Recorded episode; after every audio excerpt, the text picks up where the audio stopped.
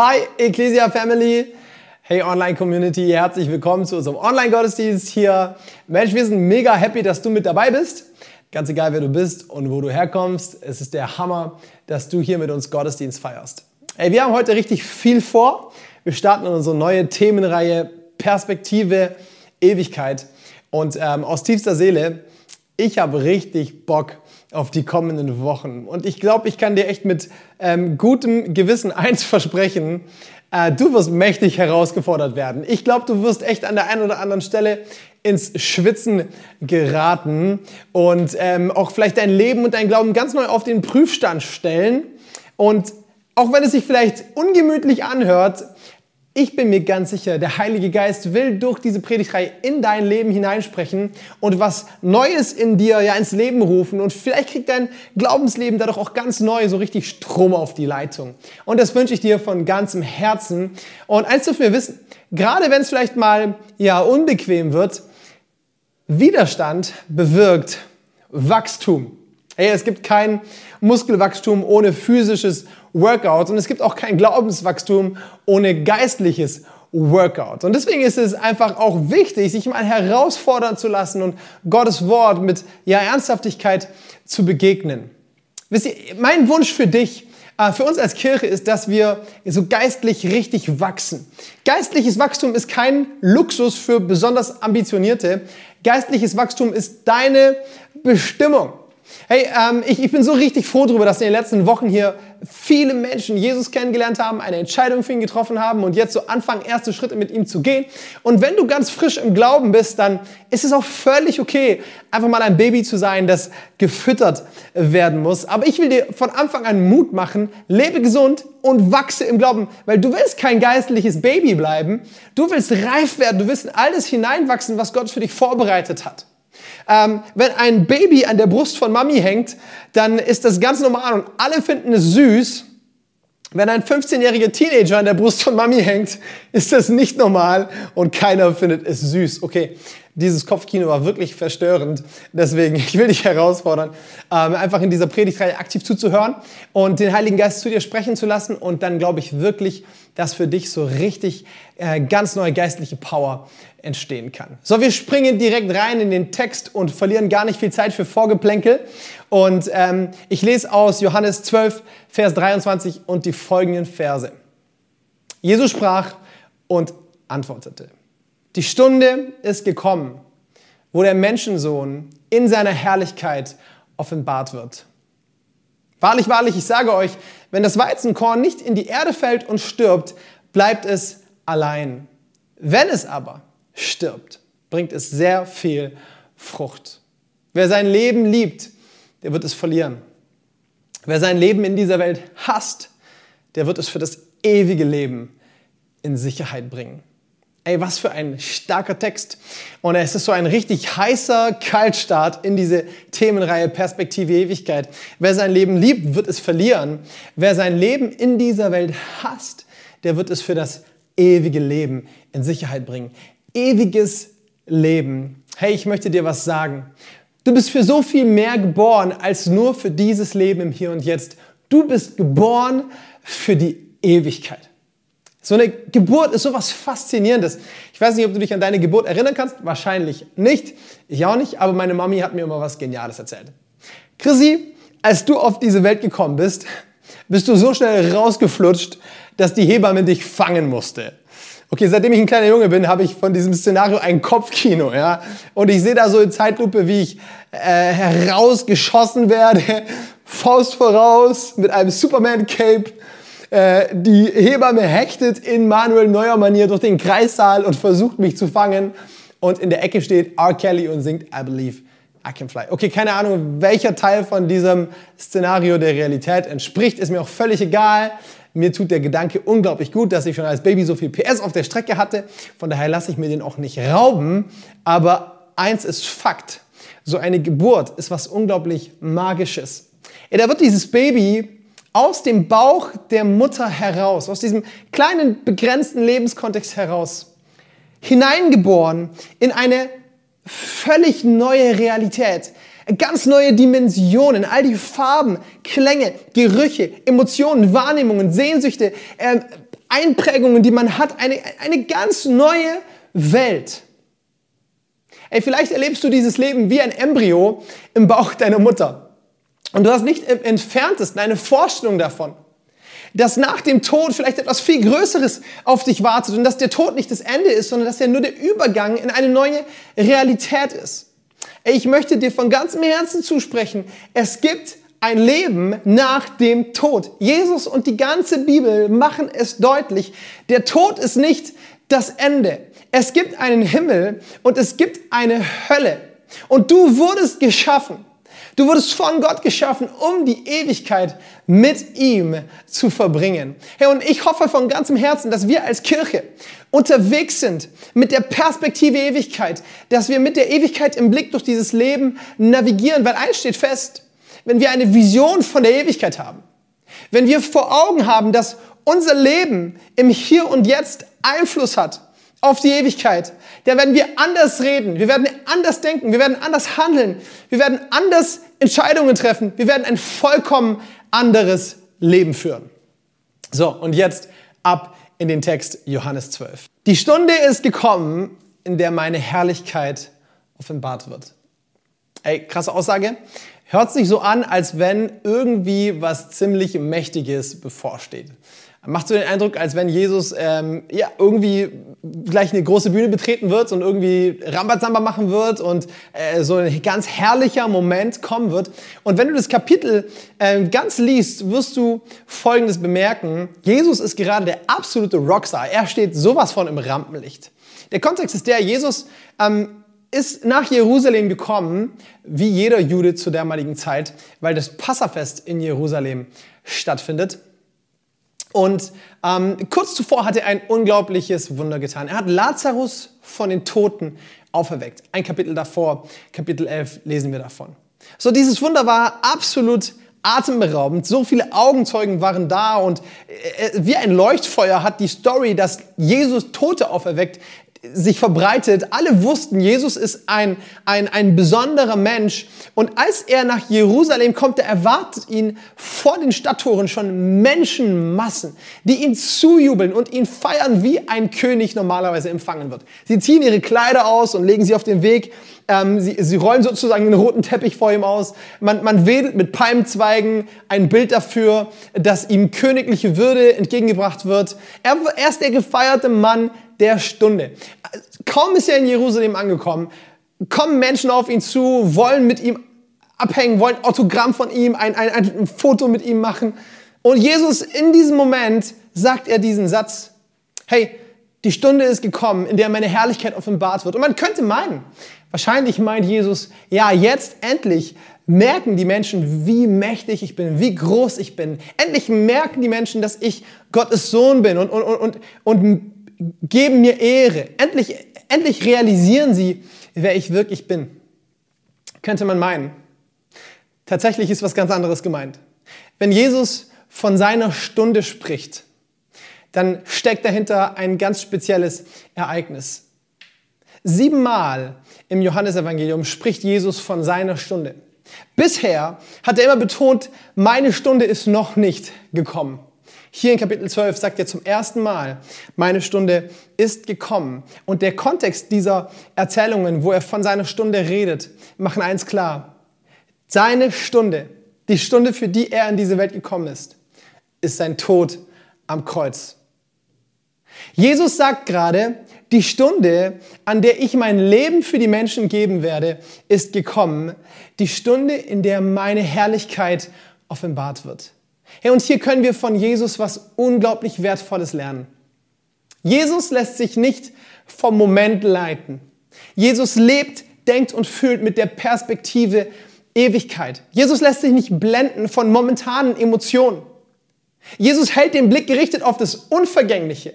Jesus bewertet seine Umstände nicht im Licht der Gegenwart, er bewertet seine Umstände im Licht des ewigen Lebens. Jesus lässt sich nicht verwirren von, von Menschenmassen, die ihm gerade zujubeln und ihn zum König machen wollen. Wieso? Er weiß ganz genau, dieselben Menschen, die ihm gerade zurufen, Hosiana, Hosiana, werden wenige Zeit später ihm zurufen, kreuzigt ihn, kreuzigt ihn. Und deswegen bezeichnet Jesus den Moment, den schlimmsten Moment seines Lebens, der Kreuzigung als den Moment, in dem seine Herrlichkeit offenbart wird, weil er weiß, das Kreuz hat einen Wert für die Ewigkeit. Jesus weiß ganz genau, wieso er nach Jerusalem gekommen war. Er war nicht gekommen, um sich feiern zu lassen. Er ist gekommen, um sich an ein Kreuz nageln zu lassen. Er ist gekommen, um für unsere Schuld sein Leben zu lassen. Sein Tod am Kreuz jetzt bedeutet unser ewiges Leben in Fülle, für Ewigkeit. Das war seine Bestimmung. Dafür hat er den Himmel verlassen. Das große Finale. Er wird sein Leben geben, damit wir ewiges Leben haben. Die Momentaufnahme zeigt eine grausame Hinrichtung. Die Perspektive Ewigkeit zeigt den gewaltigen Sieg der Liebe Gottes über Sünde und Tod. Achtung! Der schlimmste Moment seines Lebens, sein Tod am Kreuz, ist der Grund, für den Jesus auf diese Welt gekommen war. Sein Tod am Kreuz ist der Höhepunkt seiner Berufung. Ist es nicht spannend? Der Höhepunkt seiner Berufung ist gleichzeitig der Tiefpunkt seines Lebens. Der Moment der größten Kraft ist gleichzeitig der Moment seiner größten Schwäche. Der Moment, an dem sein Licht am schönsten strahlt, ist gleichzeitig der Moment seiner tiefsten Finsternis. Hey, ich will dir eins sagen, dein Glaube wird dich an Orte bringen, die im Licht des Moments einen Tiefpunkt markieren, aussehen wie eine Niederlage und sich anfühlen, als ob es vorbei ist. Aber ich will dir Mut machen, vielleicht sind es gerade diese Umstände, die Gott gebrauchen will, um seine Herrlichkeit zu offenbaren. Vielleicht sind es gerade diese Umstände, in denen Gott durch deine Schwachheit in seiner Kraft Mächtiges bewirken will. Und vielleicht sind es gerade diese Umstände, die im Licht der Ewigkeit unendlich wertvoll sind. Vielleicht ist der Tiefpunkt deines Lebens der Höhepunkt deiner Berufung. Lass dich nicht vom Moment leiten, sondern lebe mit der Perspektive Ewigkeit. Hey, und es, es wird noch spannender. Wahrlich, wahrlich, Vers 24. Ich sage euch, wenn das Weizenkorn nicht in die Erde fällt und stirbt, bleibt es allein. Wenn es aber stirbt, trägt es viel Frucht. Erstmal, wenn Jesus etwas sagt, sollte man immer hinhören und aufpassen. Wenn Jesus das, was er sagt, einleitet mit wahrlich, wahrlich, dann ist es sozusagen unterstrichen, fett gedruckt und kursiv. Pass gut auf. Wenn das Weizenkorn nicht in die Erde fällt und stirbt, bleibt es allein. Aber wenn es in die Erde fällt und stirbt, dann trägt es viel Frucht. Herr Jesus will uns hier ein Reich Gottes Prinzip beibringen. Und um dieses Prinzip uns verständlich zu machen, gebrauchte er ein Bild aus der Landwirtschaft. Dieses Bild hat damals jeder verstanden und ich glaube, auch du und ich kriegen das auf die Reihe. Zwischen dem Moment der Saat und dem Moment der Ernte geschieht mit dem Weizenkorn ein wichtiger Prozess, ein entscheidender Prozess. Es fällt in die Erde und es bricht auf. Und dadurch, dass es aufbricht, lässt es, setzt es neues Leben frei. Und je nachdem, was für ein Same es ist, kann neues Leben entstehen. Teilweise entsteht ein ganzer neuer Baum, der wiederum zahlreich Frucht tragen wird. Und in erster Linie spricht hier Jesus mal von dem, was er vorhat. Er hat vor, in die Erde zu fallen und zu sterben, um reiche Frucht zu bringen. Er wird sterben, damit du und ich die Ewigkeit mit ihm verbringen können. Dafür lieben wir Jesus. Aber vor allem der folgende Vers macht klar, dass es hier sich nicht nur um das handelt, was er tun wird, sondern auch um ein Prinzip, das für dich und für mich relevant sind. Unser Leben birgt wie so ein Samenkorn das Potenzial ewigen Lebens. Wir sind geboren, um diese Ewigkeit mit Gott zu verbringen. Aber damit dieses Potenzial sich entfalten kann, muss etwas geschehen. Dieses Samenkorn muss sterben. Hey, die Kraft Gottes ist eine Auferstehungskraft. Sie ist so gewaltig, so powerful. Sie macht Totes lebendig. Unglaublich. Und diese Kraft können wir erleben. Wir haben die Hoffnung der Auferstehung in uns. Sie hat nur eine Bedingung. Wir müssen nicht gut aussehen, wir müssen nicht intelligent sein, wir müssen nicht super gebildet sein, wir müssen nicht reich sein, wir müssen nicht fehlerfrei sein, wir müssen nicht besonders viele gute Taten vorzeigen können, aber wir müssen sterben. Ja, lass mich das Ding beim Namen nennen. Gott hat einen Anspruch an unser Leben. Wir sollen unser Leben, unser altes Leben liegen lassen und ihm hinlegen mit allem, was wir sind. Der Punkt ist der, immer wenn Gott irgendetwas von uns will, dann deswegen, weil er das Beste für uns will. Gott hat einen krassen Anspruch an unser Leben. Wir sollen sterben. Aber er hat einen XXL Zuspruch für unser Leben. Wir sollen unser altes Leben liegen lassen, um ewiges Leben mit ihm zu gewinnen. Und darin liegt so eine Power, sein Leben liegen zu lassen, Kontrolle loszulassen, es in Gottes Hände zu legen und zu sagen, hey, Jesus, ich, ich mache diesen Tausch mit dir. Ich lasse mein Leben, damit ich dein Leben in Fülle bekommen kann. Ey, was bedeutet es zu sterben? Das hört sich ja so radikal an. Ähm, ist es irgendwie, sollen wir alle Suizid betreiben und hier unser Leben beenden? Wir springen in den letzten Vers, Vers 35. Wer sein Leben liebt, der wird es verlieren. Wer sein Leben in dieser Welt hasst, der wird es für das ewige Leben in Sicherheit bringen. Okay, Jesus bringt uns hier bei, was, was er damit meint, wenn wir als Weizenkorn in die Erde fallen sollen und sterben sollen. Unser Leben nicht lieben, sondern unser Leben in dieser Welt hassen. Hey, Sollen wir alle irgendwie einen auf depressiv machen und unser Leben verfluchen? Mir ist ganz, ganz wichtig, dass du bei diesen Versen eins weißt. Das Ziel von Gottes Anspruch an unser Leben ist niemals, uns Leben zu rauben, sondern es ist immer, uns das beste Leben, Leben in Fülle zu ermöglichen. Und nein, es heißt nicht, dass wir uns als Person, unsere Identität, uns als, als, als, als von Gott geschaffene Person lieben sollen. Hey, Jesus sagt, das höchste Gebot ist, liebe Gott von ganzem Herzen und deinen Nächsten wie dich selbst. Wir sind fast aufgefordert, uns selbst zu lieben. Was damit gemeint ist, wenn Jesus sagt, wer sein Leben liebt, ist ganz einfach, dass wir die Dinge dieser Welt mehr ehren und mehr lieben und mehr schätzen als Gott. Und dieses Leben in dieser Welt zu hassen, bedeutet nichts anderes, als Gott mehr zu ehren, mehr zu schätzen und mehr zu lieben als alles andere. Hey, es ist ein, ein so klares, einfaches Bild, was Jesus uns hier malt. Entweder oder. Entweder oder. Ich weiß nicht, ob du dieses Quizspiel kennst. Ich finde es genial. Du bist irgendwo und dann kriegst du so ein paar Fragen, entweder oder Fragen. Und ähm, Ziel dieser Fragen ist, dass du ohne lang nachzudenken aus dem Bauch heraus eine Antwort gibst. Ja, Ketchup oder Mayo? Was ist deine Antwort?